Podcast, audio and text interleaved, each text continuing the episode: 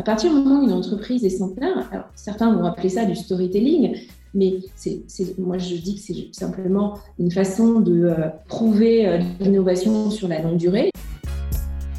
Ont conscience que euh, leur histoire, leur culture, leurs valeurs ou la façon dont, à un moment donné, elles s'inscrivent dans une grande transformation, comment ce questionnement stratégique et l'écriture peut accompagner une transformation.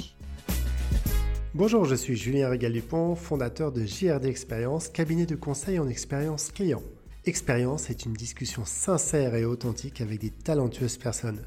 Je vous souhaite une excellente écoute. Bienvenue dans ce nouvel épisode d'Expérience. Aujourd'hui, j'ai le plaisir d'accueillir Catherine Malabal. Comment vas-tu, chère Catherine? Très bien, merci. Alors, avant de commencer, j'ai toujours une question. Qu'est-ce que tu évoques le mot expérience? Alors, ben, expérience, effectivement, c'est un, mot qui est, intéressant parce que c'est euh, euh, un mot qui a muté au XXIe siècle. Tu parles toi-même sur, ton site dans ton travail d'expérience client. Et, euh, en fait, les marques l'utilisent beaucoup aujourd'hui dans un sens qui a un sens assez euh, émotionnel, euphorisant. Par exemple, aujourd'hui, un voyage, une dégustation de vin, une balade dans un musée, ça, va être décrit comme une expérience. Et en fait, dans ce cas précis du marketing, l'expérience, c'est c'est le fait de, vivre un moment qui va sortir de, de l'ordinaire. Et on, est souvent dans cette envie d'extraordinaire. et euh, j'ai tendance, moi, à penser que c'est un mot dont il ne faudrait pas trop abuser parce que euh, finalement, parfois, on dit expérience pour euh, simplement exprimer le ressenti d'un client ou ce qu'on appelait précédemment un parcours client. Donc, on est peut-être loin de cette promesse extraordinaire.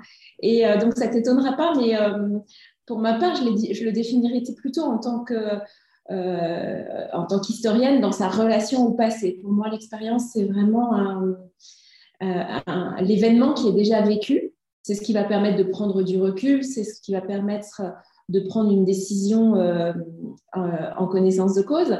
Et tu vois, on a, tous déjà ressenti cette impression qu'un chemin paraît plus court en fait, pour plein de raisons, parce qu'on euh, a déjà repéré les obstacles, parce que euh, être un, terrain de jeu, une page blanche, une, conversation. Et, euh, et, en fait, c'est le fait de se sentir dans une situation qui est déjà connue. C'est ça l'expérience. C'est en fait c'est ce chemin qui paraît plus court quand on le parcourt une deuxième fois, mais qui garde tout de même une part d'inattendu. Et je pense qu'on connaît tous un peu cette phrase qu'on apprenait en philo à l'école qui était euh, nul ne se baigne jamais euh, deux fois dans le même fleuve. Et euh, finalement, l'expérience, malgré l'apparence d'une situation déjà connue, il faut rester en alerte parce que bah, la première baignade et la deuxième baignade ne sont, ne sont pas tout à fait les mêmes. Le fleuve a coulé, nous-mêmes, nous avons vécu, fait d'autres choses. Et l'expérience, ça apprend ça. C'est que malgré, malgré aussi les, les, apparences, l'expérience, ce n'est pas un synonyme de, de, savoir, ça permet de, aussi de, comprendre ce qu'on ce qu'on ne sait pas, mais euh, ce n'est pas non plus totalement euh, certain. Et si je reviens à, ma discipline première, qui est l'histoire, euh, l'expérience, c'est ce qui va aider à trouver des chemins de recherche, c'est ce qui va aider à faire des liens entre des, données, des papiers qu'on va trouver, ce qui va aider à échafauder des, euh, hypothèses. Euh, et finalement, ce qui va aider aussi à, douter plus globalement, être toujours dans un questionnement euh, stratégique. Et ce questionnement stratégique, c'est d'ailleurs l'un des, piliers méthodologiques de Néotopics, c'est ce, ce qui nous différencie dans notre approche des problématiques. C'est super, passionnant ça. J'aime beaucoup cette phrase de pouvoir se baigner deux fois. Alors, avant de rentrer dans le vif du sujet et de raconter ces, belles histoires que, tu écris avec tes équipes au quotidien, est-ce que tu voudrais te présenter à nos auditrices à nos auditeurs? Mon parcours, il est euh, professionnel, il est euh, à l'image de, de, ma formation, c'est-à-dire qu'il est assez atypique euh, dans le secteur du conseil aux entreprises, puisque il y a quelques temps déjà, euh, j'ai suivi simultanément euh, trois cursus euh, qui m'apparaissent aujourd'hui d'ailleurs complètement complémentaires, mais puisque à l'époque j'ai soutenu une thèse de doctorat d'histoire à l'école des études en, sciences sociales sur l'histoire de la presse d'entreprise française au XXe siècle. Dans le même temps, à l'époque, j'étais également en licence de sociologie et j'avais plutôt creusé les problématiques de communication et de sociologie des organisations. Et puis, j'étais aussi parallèlement donc en étudiante à, l'école supérieure de, journalisme de Paris. En fait, j'avais vraiment envie de, de, me construire un, bagage de ressources plutôt à ma façon, c'est-à-dire à la fois académique et, et pratique. Euh, ça paraît un peu banal aujourd'hui, mais c'était euh, assez rare et d'ailleurs pas très pratique et peu facilité euh, dans les années 90. Mais l'école des hautes études en sciences sociales, c'est vraiment le lieu par excellence de l'interdisciplinarité. C'est un endroit où on apprend la recherche par la recherche. Et finalement, ces trois formations complémentaires, le, doctorat d'histoire, la sociologie et, et le journalisme, bah, si on regarde maintenant, si, j'en fais l'analyse, euh, on peut constater que ce sont des, disciplines qui finalement ont, des points communs, c'est-à-dire, euh, par exemple, le point commun entre l'histoire et le journalisme, ça va être le goût de l'enquête, euh, la, culture de, la preuve, de la, de la recherche, mais ça va être aussi cette envie de, de transmettre ou de faire la pédagogie d'un sujet. Ça peut être de transmettre, que ce soit de transmettre de la connaissance ou bien de transmettre de, l'information. Et puis, globalement, c'est un rapport particulier euh, au, temps, puisque euh, l'historien, par définition, est dans l'histoire, alors que le journaliste, il est par définition dans le, dans le jour et, dans le quotidien. Mais c'est très complémentaire. C'est très complémentaire, comme tu viens de le dire. Et euh, est-ce que tu te rappelles, pour revenir un petit peu dans, dans l'histoire, le premier papier que tu as écrit d'une entreprise, une première histoire d'entreprise qui t'a donné envie, de confier, de, de, partir sur ce chemin et d'être aujourd'hui directrice et fondatrice de Néotopique? Eh oui, mais en fait, ça s'est fait un peu par hasard. C'est-à-dire que euh, finalement, j'ai d'abord un parcours d'historienne d'entreprise, mais j'aurais très bien pu devenir journaliste. Euh, mais dans un premier temps, euh, à l'époque, c'est l'histoire qui a pris le dessus, puisque j'étais en DEA, c'est l'équivalent du, Master 2 aujourd'hui. J'avais terminé l'école de journalisme et la, socio et je poursuivais ma, thèse de doctorat. Et, et j'étudiais en DEA la presse d'entreprise du groupe Renault. Euh, donc, ce qui fait que je passais mon temps aux archives, euh, puisque j'étudiais cette presse depuis euh, la, création du premier bulletin des usines Renault pendant la guerre de 14-18 jusqu'aux années 90. Et donc, je, lisais absolument tout. Et puis, un jour est arrivé aux archives un, stagiaire qui avait été envoyé là pour, pour faire des recherches dans l'idée de retracer, c'était une histoire de la qualité chez Renault. Autant dire que le sujet qu'on lui avait donné était extrêmement compliqué, même pour un historien, parce qu'en fait, on ne se lance pas comme ça dans, dans, l'histoire d'un concept. Euh, donc, ce n'était pas vraiment un bisutage pour lui, mais ça y ressemblait, parce que franchement, il aurait, vraiment, il aurait euh, pu ne, rien trouver. Euh, parce qu'en fait, si je prends une image, l'histoire, c'est un peu comme la recherche pétrolière. On a, quand même une idée de l'endroit où on creuse et de, l'idée des fonds qu'on va, trouver. Euh, et donc, je l'ai aidé à trouver des, pistes de recherche pour se dire mais finalement qu'est-ce que c'était qu'est-ce que c'était que la qualité à travers le temps? Et comme pour ma part, j'avais lu la, quasi-totalité des, euh, journaux de, Renault et de ses filiales depuis 1914, je l'ai aidé à trouver des thèmes, à sélectionner des archives. Et finalement, quand il est remonté à la surface, parce que c'est une image, mais parce que les, archives étaient, euh, euh, étaient sous terre, euh, eh bien, il m'a présenté à son commoditaire, qui était à l'époque la directrice de la communication, de la direction de la qualité du groupe Renault. Et elle avait eu l'idée de, faire une série de publications pour faire la, pédagogie auprès des cadres dirigeants de, Renault de l'ensemble des systèmes de production qui ont changé le monde enfin changer le monde, c'est comme ça qu'ils les appelaient, mais qui ont changé l'entreprise à travers le temps. Euh, par exemple, notamment euh, le taylorisme et l'organisation scientifique du travail, le Fordisme, euh, le fayolisme, le fayolisme, le c'est dans, dans l'administration, l'école sociotechnique, qu'est-ce qu'il y avait d'autre encore Les théories de Peter Drucker, euh, l'école sociotechnique, euh, le toyotisme. Et en fait, ça a été ma première mission, c'est-à-dire que euh, elle, travaillait avec un économiste, en l'occurrence Benjamin Coria, qui est un, économiste expérimenté, spécialisé en, en, économie industrielle. Et je me suis donc retrouvée à faire un binôme et notre mission commune. donc, j'étais avec un économiste expérimenté et qui me guidait dans un certain nombre d'ouvrages à lire, dont je faisais des fiches de lecture pédagogiques pour expliquer historiquement la façon dont ces systèmes de production ont changé les entreprises tout au long du XXe siècle. Voilà, c'était ma première mission. c'est une belle mission et puis connaissance sur les chronos pour, pour, y avoir, pour y avoir travaillé pendant, pendant, pendant quelques mois. Est-ce que tu trouves des réelles différences? Tu parlais d'émotions, d'émotions au début. Aujourd'hui, comment les, entreprises sont amenées à, à bien communiquer pour le coup D'être en relation aussi avec leur écosystème, avec euh, leurs équipes et puis en relation avec aussi avec plus de, de la communication extérieure. Est-ce que est-ce que c'est simple de pouvoir, dans un écrit, transmettre de l'émotion à travers une entreprise ou c'est où il y a des entreprises aujourd'hui qui en abusent un petit peu trop, malheureusement? Euh, je, dirais qu'il faut être plutôt euh, juste dans, dans la façon de, de faire la pédagogie d'un sujet. l'émotion, c'est finalement l'émotion pour quoi faire. à partir du, moment où une histoire est emblématique, par exemple, d'une réussite industrielle ou d'une euh, réussite collective, humaine. Euh, pourquoi en rajouter? Euh, les, faits sont là, l'histoire est là, et c'est plus dans la façon de la, de la raconter, c'est-à-dire ce qui va jouer beaucoup plus aujourd'hui, c'est que on va, dans un certain nombre de récits, faire beaucoup plus appel au témoignage, à la parole, pour rendre le récit plus, plus vivant mais euh, ça n'empêche pas qu'il euh, a toute sa, euh, toute sa réalité, je dirais presque toute sa rationalité. et c'est ça, qui, c'est ça qui compte aussi. Il faut à aucun moment avoir l'impression que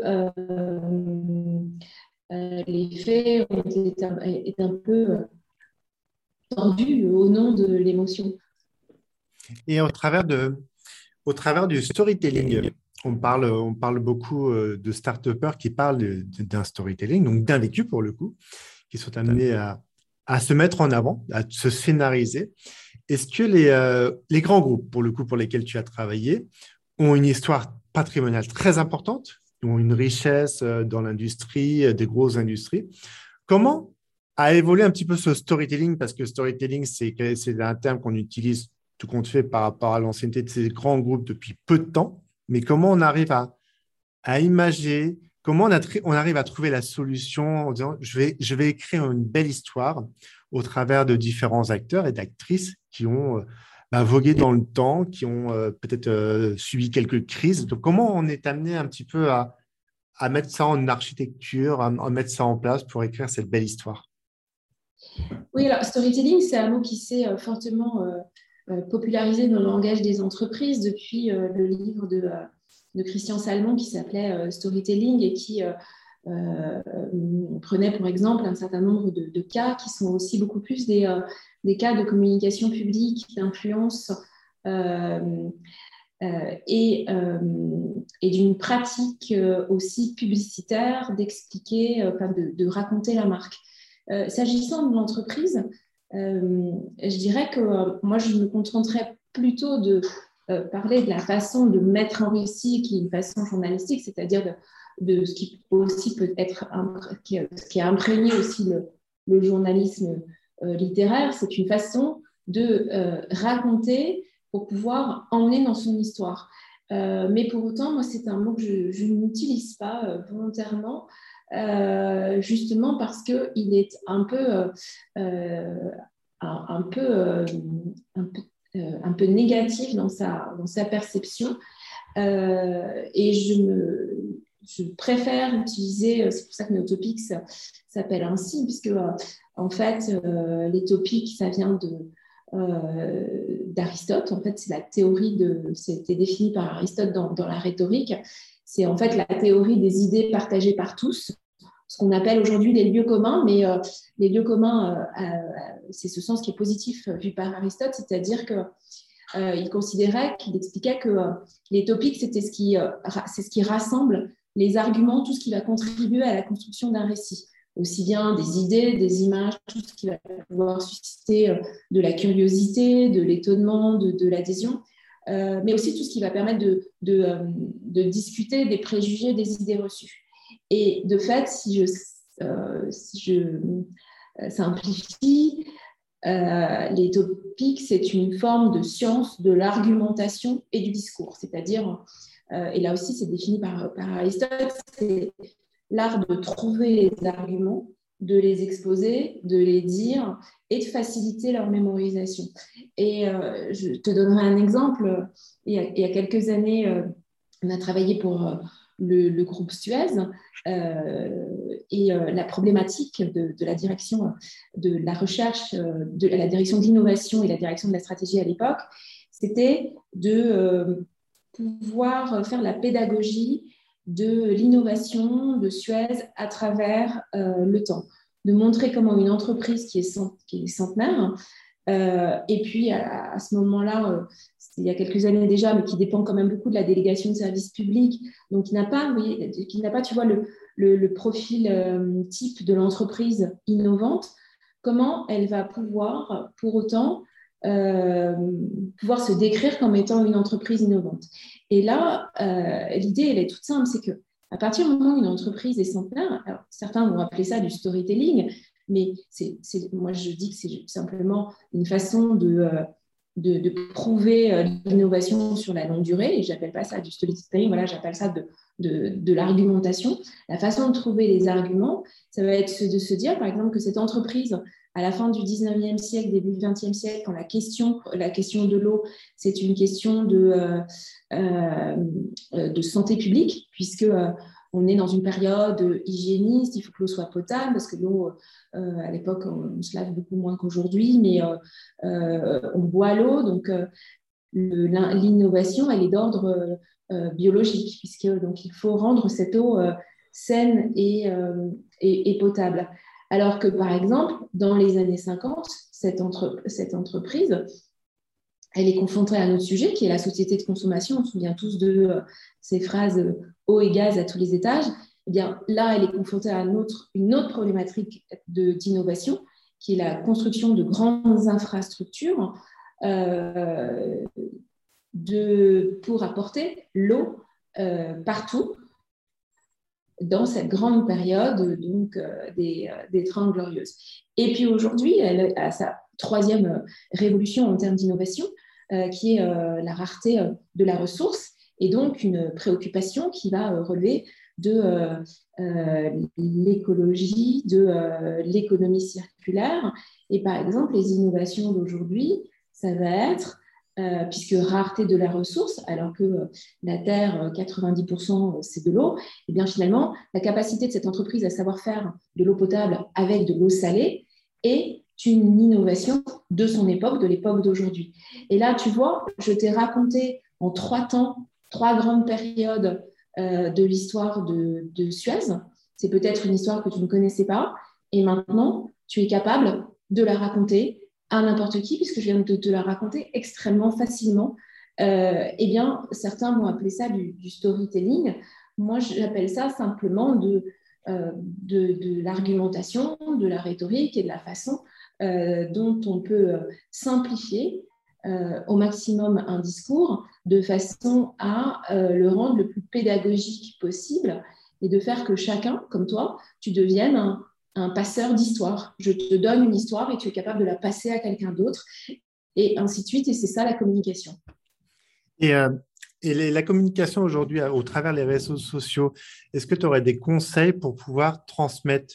Tu m'as transmis une, belle histoire que je pourrais être amené à retransmettre avec euh, tous ces réseaux sociaux, toute cette communication très rapide. On lit énormément, un peu plus rapidement, je pense, que, dans le passé. On prenait le temps d'ouvrir des ouvrages, de faire de la recherche.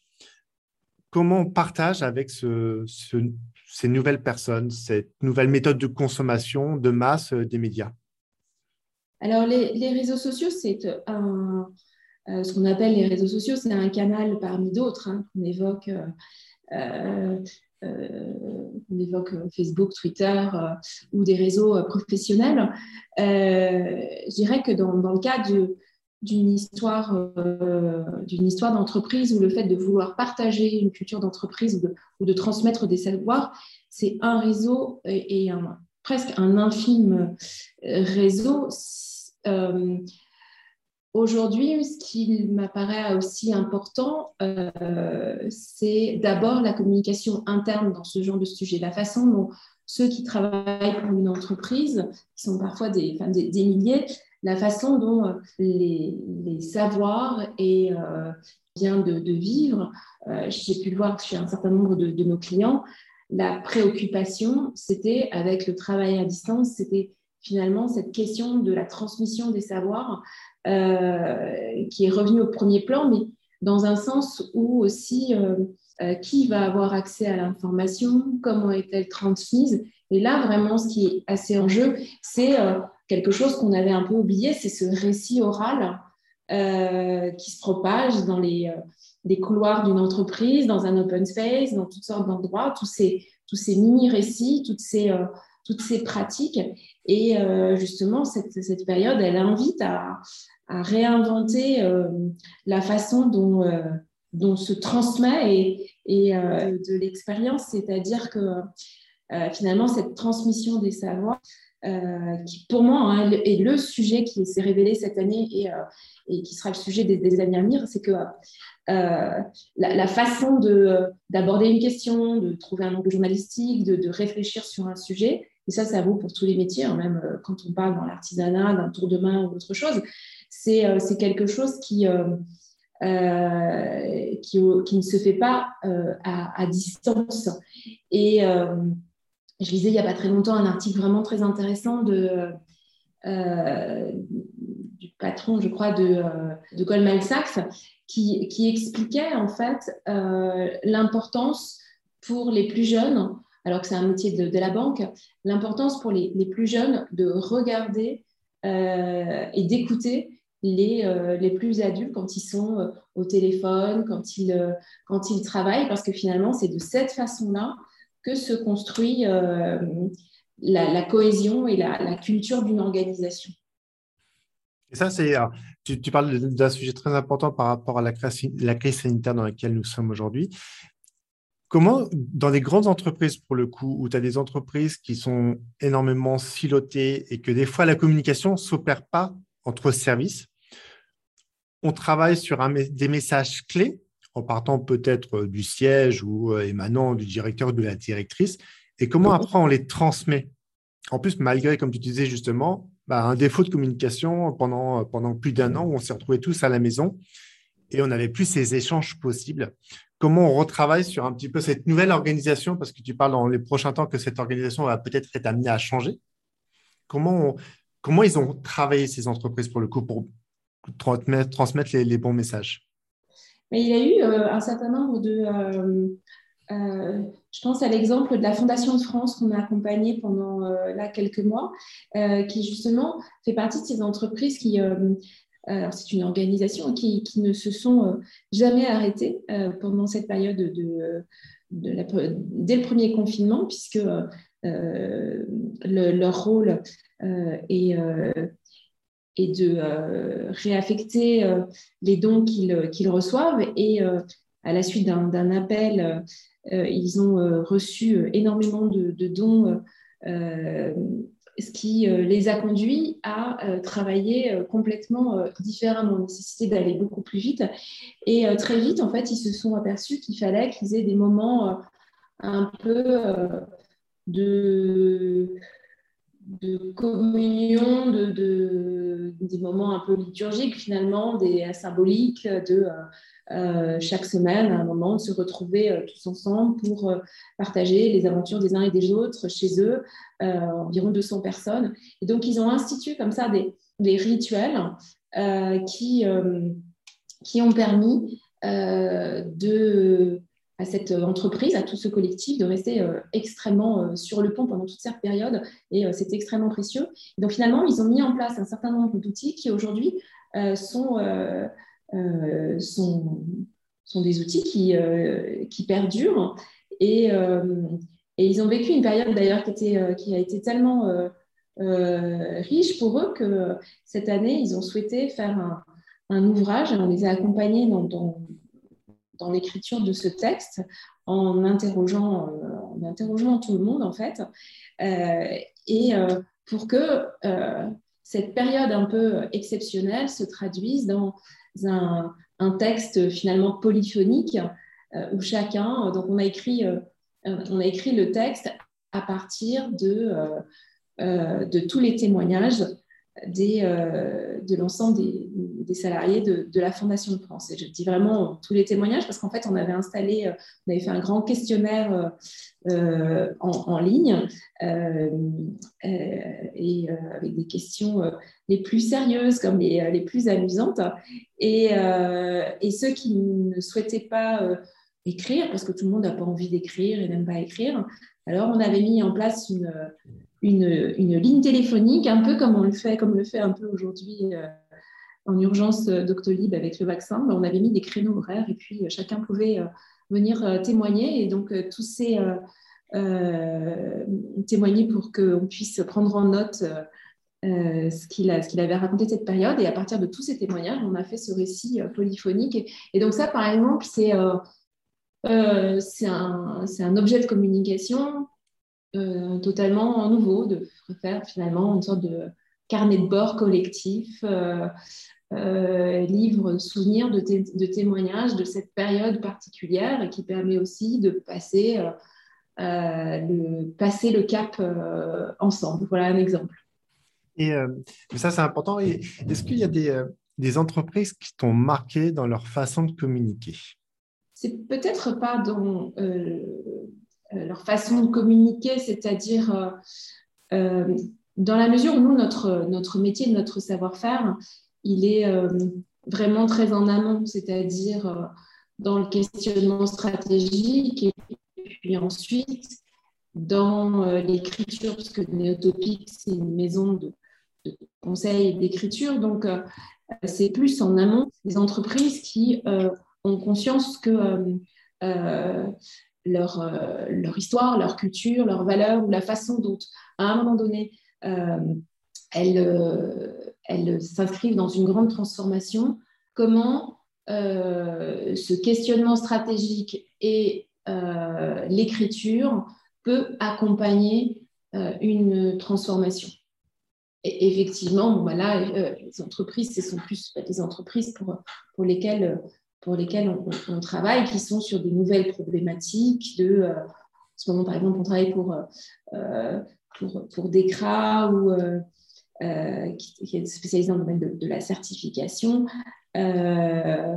ou pour l'Institut de recherche et développement, qui est positionné sur la science de la durabilité. c'est comment, finalement, de façon extrêmement argumentée, on prend un, sujet, que ce soit la culture du risque pour DECRA ou la science de la durabilité pour l'IRD. Et euh, on va euh, euh, inviter des experts, les faire avancer le débat sur ces sujets qui sont des sujets d'avenir. Et donc ça, c'est une façon de communiquer qui pour moi, qui me paraît assez essentielle. C'est à partir du moment où euh, on veut amener un sujet euh, dans le débat, où c'est un sujet sur lequel on a parfaite légitimité, eh bien, euh, comment se construit ce récit avec les bonnes personnes, les bons arguments. donc, ça peut prendre ensuite la forme de, pour l'un et l'autre, ce sont des webinaires ou même jusqu'à pour l'IRD, une sorte d'émission de, télévision en, euh, en, direct avec euh, l'ensemble de, avec d'autres pays, en Afrique, en Nouvelle-Calédonie. on, et, finalement, comme on s'est adossé à une étude également, donc c'est ça qui, qui, est, qui, moi, me paraît important, c'est de se doter, d'avoir ce questionnement stratégique, de bien travailler un sujet et au moment où on se sent le plus légitime d'imaginer tous les médias, les canaux d'information, de, de l'étude au, euh, webinaire, euh, pour pouvoir au mieux partager. Et une fois qu'un sujet, une entreprise se sent parfaitement légitime sur un sujet, euh, partant du, d'un questionnement stratégique, d'un certain nombre de contenus à élaborer et de leur restitution, bien finalement, c'est de se doter de tous les bons outils sur l'ensemble des canaux pour pouvoir créer de l'engagement auprès de l'ensemble de ces publics, que ce soit des publics internes ou des, publics externes. Et, et, ça se passe comment quand, quand tu es en relation avec, avec une directrice ou un directeur qui, alors pour le coup, ça reste de l'écrit, mais pour la faire la restitution, la restitution à l'oral, donc devant une assemblée peut-être d'experts ou même euh, de, tout simplement de leurs équipes, et qui se retrouvent en difficulté face à toute la mine d'informations que tu leur as transmis avec ton équipe. Et de dire maintenant, je vais devoir restituer ça à mes équipes, mais j'ai un léger souci pour communiquer et donner pour le coup cette, force, cette force dans, bah, dans toute cette histoire Alors, la façon de, notre façon de travailler, justement, c'est une. Euh, je, reviens, mais euh, ces disciplines de, départ hein, qui sont euh, l'histoire qui apporte la méthodologie, cette culture de la preuve, de l'argumentation et, et le, journalisme dans toute son approche éditoriale, c'est-à-dire trouver des angles, mettre en récit, euh, savoir écrire sous de multiples formats d'information. Et euh, nos clients, ce qu'ils viennent chercher chez nous, c'est justement cette capacité à écrire sous tout type de format. Donc, par rapport à ta question, personne ne risque de se sentir en, difficulté parce que ce qu'on va, qu'on va leur apporter, c'est euh, sur la base notamment, par exemple, d'un, prenons un, socle, un socle de contenu et d'arguments, eh bien, euh, on va être capable de leur euh, de, de, l'écrire de le mettre en forme sous toutes sortes de formats. C'est-à-dire que ça pourra être la conversation, les éléments de langage pour une conversation à bâton rompu. Ça pourrait être, comme le disent les Américains dans un, euh, une conversation, euh, elevator speech, les conversations d'ascenseur, c'est-à-dire finalement comment euh, on re-raconte une histoire, celle que je te racontais tout à l'heure, Suez, elle tient en trois ou quatre étages, c'est très facile, mais ça peut être aussi un, dossier de, un dossier presse, un kit pour les managers. En fait, tout est redécoupé selon les, les conditions d'usage euh, qu'il s'agisse euh, euh, d'un document écrit, d'un livre blanc, ou bien d'un communiqué de presse, ou bien du discours du manager, ou d'une conférence de presse. Et c'est là toute notre force, c'est cette capacité à, partir d'un socle commun, de d'écrire sous tous les formats possibles pour que personne ne se jante, même dans les webinaires, on va écrire absolument tous les conducteurs et, euh, comme si euh, le, personne qui, euh, qui n'est pas spécialiste de la présentation de sujets, qui n'est pas un animateur télé, eh bien, en quelques temps, il peut le devenir parce que on l'a aidé à, on l'a coaché, on l'a aidé à tout préparer. Oui, comme quoi la, force des mots et le, le, côté très pragmatique que tu as avec Néotopic leur permet à beaucoup de personnes de s'approprier les bonnes informations et pouvoir les transmettre. Quelles sont tes, euh, actualités du jour? Parce que moi, j'ai été faire un petit tour sur Twitter et j'ai vu euh, des, belles pages avec le LCL et le Tour de France qui, qui, a, fini, qui a fini euh, juste bah, hier, tout simplement, qui arrive à la ligne d'arrivée. Donc, vous avez coécrit des histoires avec des entrepreneurs alors? Alors, en fait, c'était une initiative de, LCL, qui est partenaire du, du Tour de France et du maillot jaune depuis, depuis de nombreuses années. Et, euh, euh, pour LCL, on avait déjà travaillé sur euh, un observatoire de la, vie en ville il y, a, deux ans. Et là, on avait travaillé sur la question de l'attachement au lieu dans, les villes et, travaillé tout l'éditorial d'une étude qui avait été faite par Harris Interactive. Et là, ils nous ont appelés pour en fait dans les portraits d'entrepreneurs et d'entreprises euh, qu'ils souhaitaient euh, euh, diffuser dans le journal L'équipe.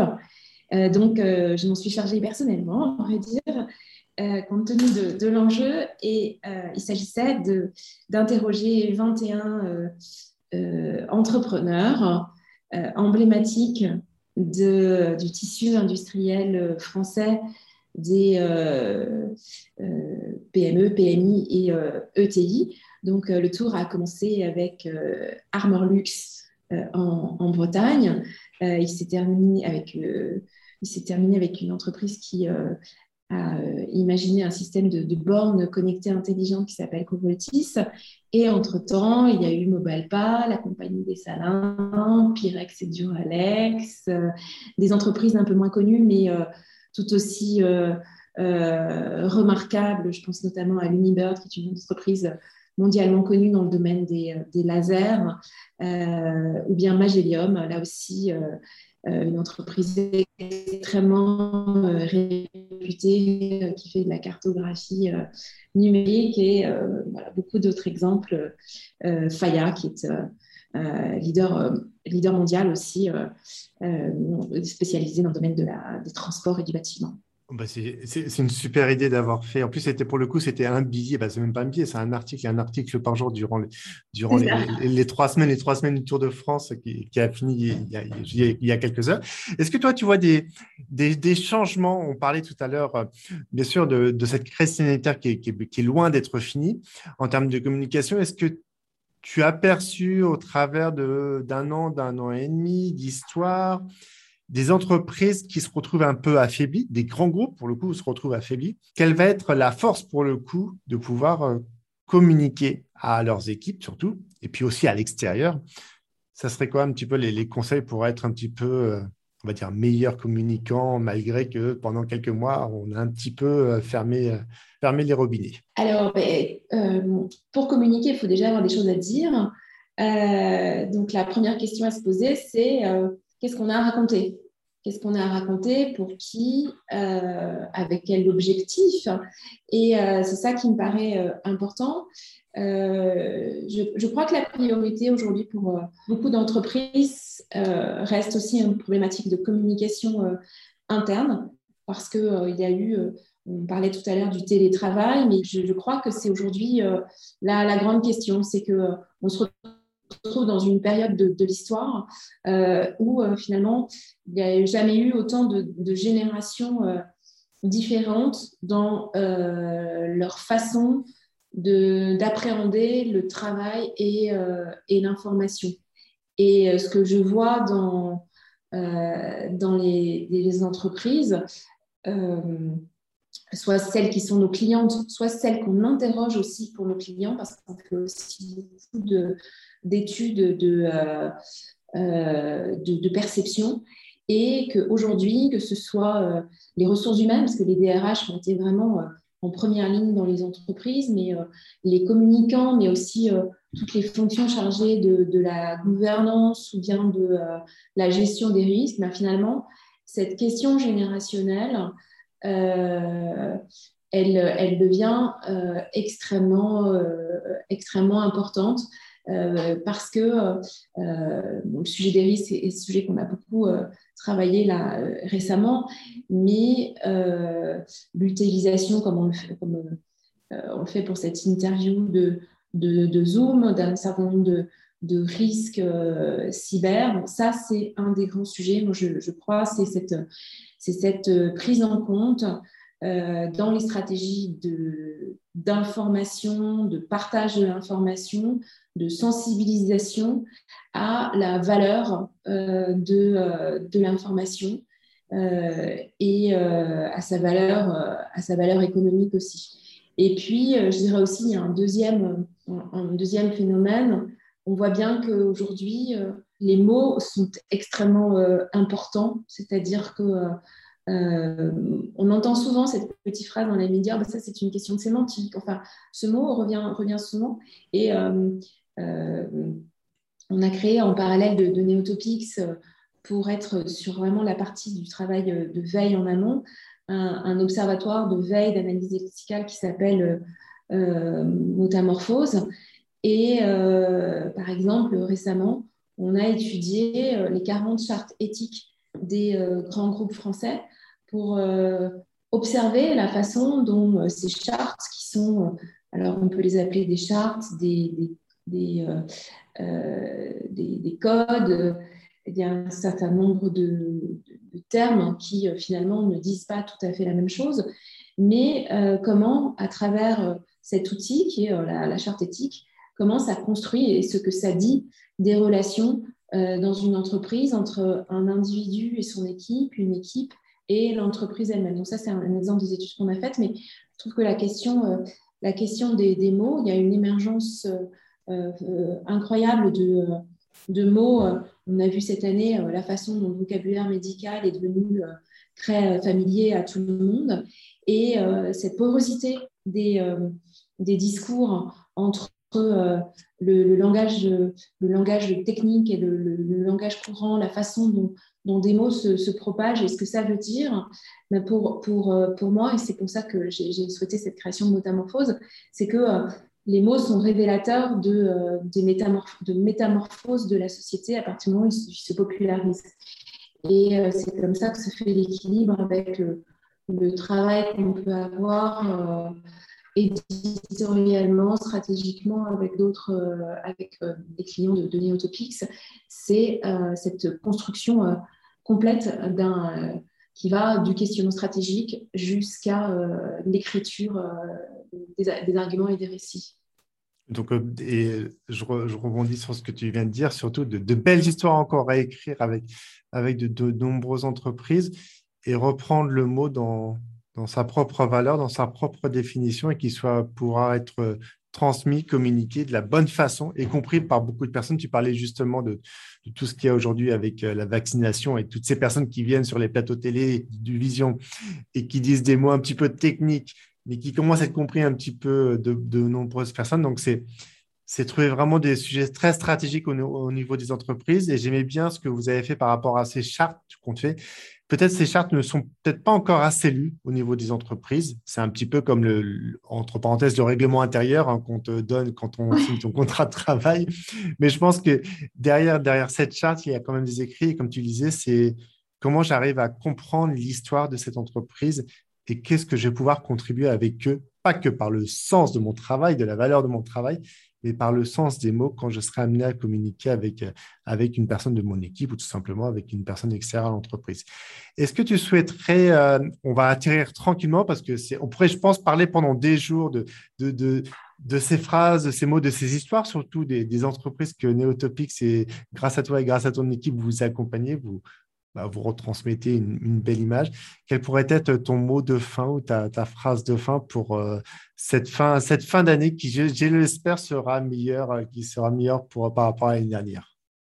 Bah, Mon mot de fin, c'est peut-être de, dire que quand euh, il y a maintenant sept ans,